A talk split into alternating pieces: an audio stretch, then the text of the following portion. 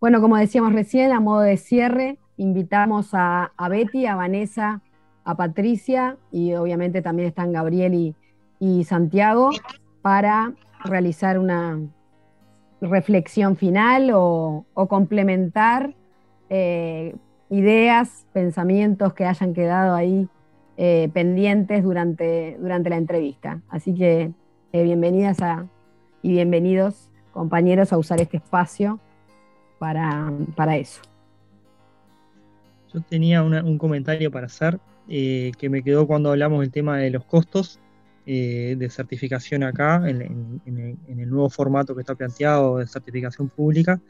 Lo que conocemos hasta el momento es que el costo que tiene es la inscripción, la primera inscripción, que es un, formulario bastante básico, implica un, timbre profesional de algo así como 250 pesos.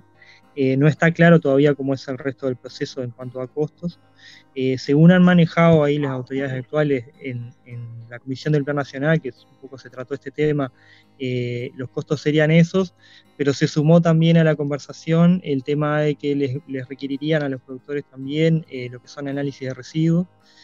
Y bueno, ahí también, o sea, el tema de los costos queda, queda, queda planteado que no es tan así, eso solo de los 250 pesos, o sea, se suma también el, el costo de hacer análisis por parte del productor, que entendemos porque la red ha realizado en algunos casos puntuales eh, es algo así como 12 mil pesos para cada muestra, entonces el tema de los costos queda, queda planteado que no es tan, no es así, este, que, es tan barato el, nuevo modelo, habría que, ver cómo, cómo, resolver ese tema para los productores que ingresan, que bueno, los costos en ese caso, si eso fuera así y se mantuviera de esa forma, eh, serían sensiblemente mayores a lo que a lo que son las tarifas de la red que, van desde valores de 2.000 pesos cuando se certifica la mínima superficie y van, van subiendo a, medida que aumenta el, el, tamaño del predio, pero ah, tienen como una lógica muy agarrada de el costo que tiene, tiene esa certificación y los ingresos que, que permitiría generar este, ese predio.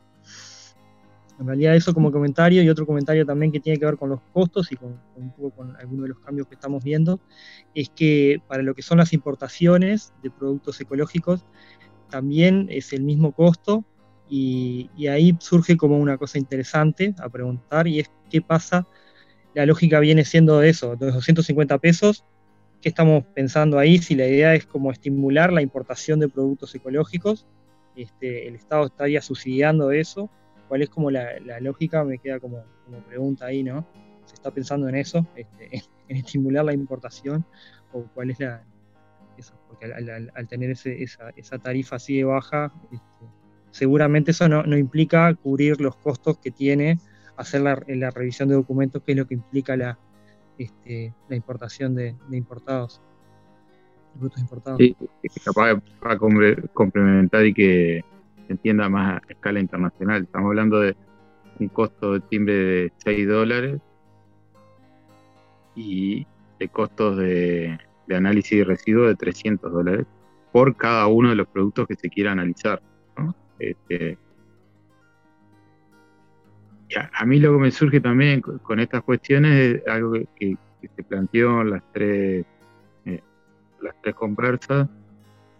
Es como en, realidad, eh, incluso nosotros mismos nos ponemos en, esto, en esta rigurosidad y en este control que, planteaba Patricia, que es tan alto en relación a la producción ecológica, como incluso nosotros mismos, de las propias organizaciones, muchas veces. Eh, también nos ponemos esto, varas más altas de, la que incluso se, puede eh, plantear a, nivel general por esta necesidad de, demostrar lo que somos o de que producimos de una forma eh, ecológica en el sentido del cuidado del ambiente, del cuidado de los trabajadores y las trabajadoras, en el cuidado de la producción del suelo, del agua.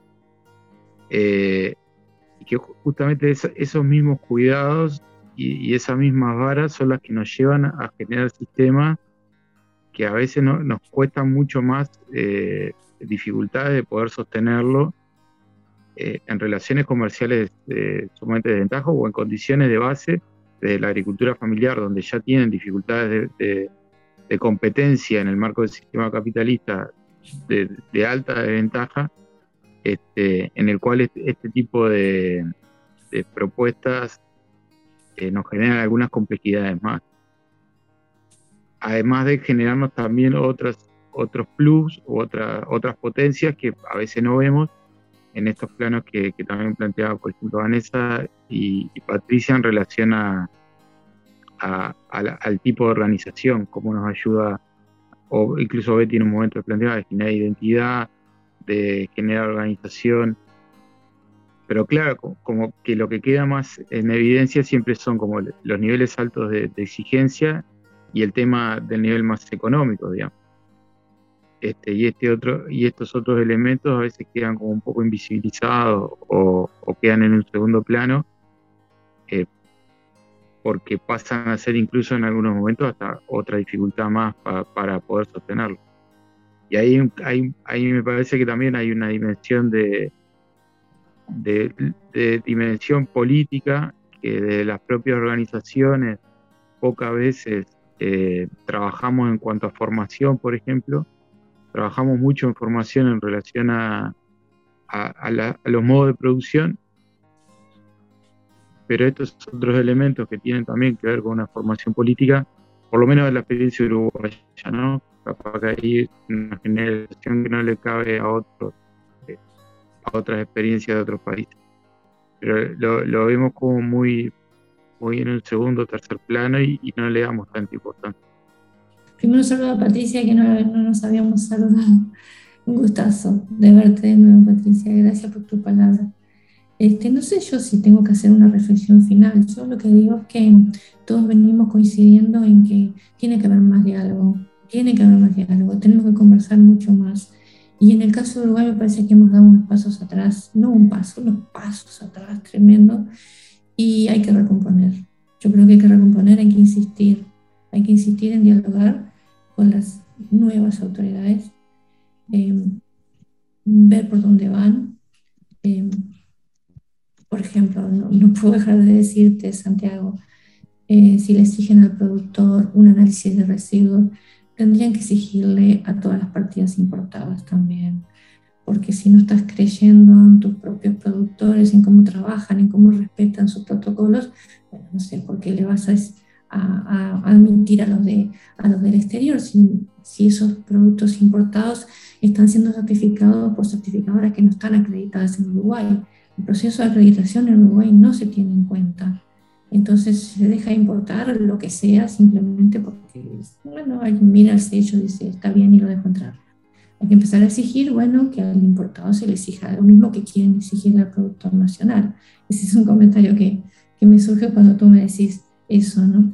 Este, la única reflexión que me queda ahora para, para recomponer esto es que hay que golpear la puerta del ministerio y decir, nosotros somos parte de esto, los productores, la red la red, en definitiva, los productores son la producción orgánica, no es el ministerio.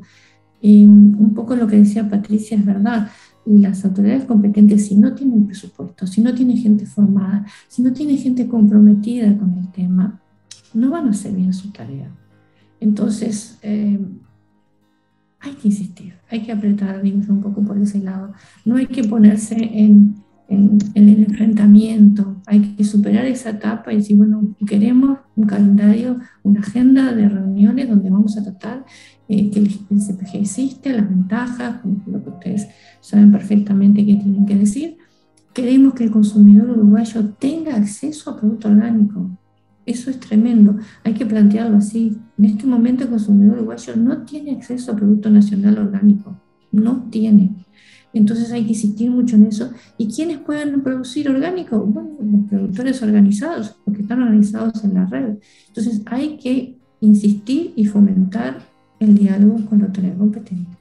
Con respecto a lo que dice Patricia, es un horror, no puedo dejar de decirlo, un horror el decreto ese que sacaron diciendo que para el Uruguay la norma europea es es, un horror tan grande, tan grosero, tan grosero, que da hasta pena, ¿no? Da hasta pena. Entonces, ¿pero cómo se soluciona eso? Bueno, hablando, hablando, conversando, eh, y bueno, integrando, es verdad, integrando a la gente que trabaja en fomento, en desarrollo, que le va a dar esa otra visión a, esas nuevas autoridades competentes, le van a dar la visión de lo que es la realidad, de por qué no podemos tener ese reglamento de la Unión Europea. No podemos, porque, porque, porque ya no es el mismo que era el año 92. También la Unión Europea, ¿verdad? Lo sabemos con Patricia, ha evolucionado de una manera que hoy no son eh, normas de producción orgánica, sino que son un sistema complejísimo de certificación por lo que significa la Unión Europea y su comercio, etcétera, etcétera, No se puede decir, ah, hoy es el mismo, este es nuestro reglamento. Es absurdo, es, realmente es un desastre. Y con respecto a la certificación oficial, bueno, ya algo dije, no quiero decir más, pero me parece que primero que no se ha todavía eh, no se ve cómo es, lo único que hay es, como decían, es un formulario y nada más. Este, antes de que se siga avanzando en eso, hay que generar ese diálogo y decir, no queremos certificación oficial, queremos esta. ¿Qué tenemos que hacer para que no nos dejen afuera? Esa sería mi, reflexión. lo único que se me ocurre que, que podíamos hacer para seguir avanzando, me parece, en el país. Concuerdo, Betty, en verdad. Em, una algo bien curioso pasó aquí en Perú cuando estábamos en esas negociaciones el año pasado con la autoridad competente, que también estaban exigiendo las muestras de los análisis de laboratorio, y por lo menos eso sí se consiguió, ¿no? Que en el caso de los SPGs, los análisis de laboratorio corrían por el Estado, ¿no? Entonces, eh, eh, eso era un gran alivio, porque aquí también son igualmente carísimos y no son posibles de, poderlos ejecutar. Pero mm, mi última, digamos, reflexión, yo quería mm, compartir con ustedes, eh, sobre todo en estos tiempos todavía de pandemia, pero ya un poquito mejorando la situación en América Latina por lo menos, Perú que sufrió tanto, tantas muertes que tuvimos, con un sistema de salud tan precarizado y con una mala alimentación en muchas de nuestras zonas rurales, eh, yo quería resaltar qué importante ¿no? en los sistemas participativos de garantía para la producción orgánica para el desarrollo de nuestros mercados locales y territoriales. Esos mercaditos, esos puntos de venta, ese nexo con los productores y los consumidores ayudaron y aliviaron muchísimo. Levantada la cuarentena estricta del año 2020, eh, eh, la demanda que hubo por productos orgánicos, ustedes no se lo pueden imaginar. Es decir, yo, yo, yo recibía unas papas nativas hermosas de la región de Apurímac, de una zona muy linda en el sur, en los Andes del sur eh, del Perú, y bueno, y posteaba mis fotos, ¿no? Y todo el mundo, ¿dónde lo has comprado? Yo quiero, ¿no? ¿Dónde consigo? Es decir, y había gente que me decía, los productores eh, familiares eh, ecológicos me decían, yo no doy abasto más, ¿no? O sea, estoy animando a mis vecinos si no quieren producir igual que yo, ecológico y toda la historia. Claramente, en una situación tan terrible y disruptiva como la que pasamos todo el planeta con, con la pandemia, que nos hizo repensar qué es lo que comemos, que nos hizo repensar cómo tratamos nuestros recursos, etcétera, y cómo nos alimentamos para poder estar en mejores condiciones frente a estas situaciones de crisis sanitarias, creo que eh, el poder mantener esos circuitos cortos a través de los SPGs, de otras herramientas y políticas de fomento, es un camino a explorar, porque cada uno de nuestros países, incluido el Uruguay, tiene que rendir cuentas de cuánto cumple a los objetivos de desarrollo sostenible, cuánto estamos nosotros alejándonos de sistemas de producción que son dependientes de los combustibles fósiles y ahora peor aún con el tema de la guerra que hay entre Ucrania y Rusia, donde, los, el combustible elevado, los fertilizantes sintéticos aquí en Perú se triplicaron de precio. Hay toda una apuesta del gobierno en querer el 90% del guano de isla de Perú, poderlo dar a los agricultores familiares y poder comprar menos fertilizante, porque los tenemos que comprar. O sea, nosotros no producimos fertilizante sintético. Entonces, es un repensar importante. Y creo que yo esa reflexión que quiero compartirla con todos es que todos tenemos algo para aportar en, ese cambio que tenemos que hacer como sociedades y que la suma de todas ellas hacen que el planeta pueda estar en mejores condiciones para cualquier elemento disruptivo que se pueda presentar, porque seguro que no va a ser la última situación, desgraciadamente, y tenemos que tratar de ir eh, avisorando los distintos desafíos de escala planetaria que tenemos. Y los SPGs ayudan definitivamente a poder una contribución significativa en ese sentido. Así es, Patricia. Yo creo que em, la reunión del foro que tuvimos el año pasado nos dimos cuenta de eso, ¿verdad? Que mencionas.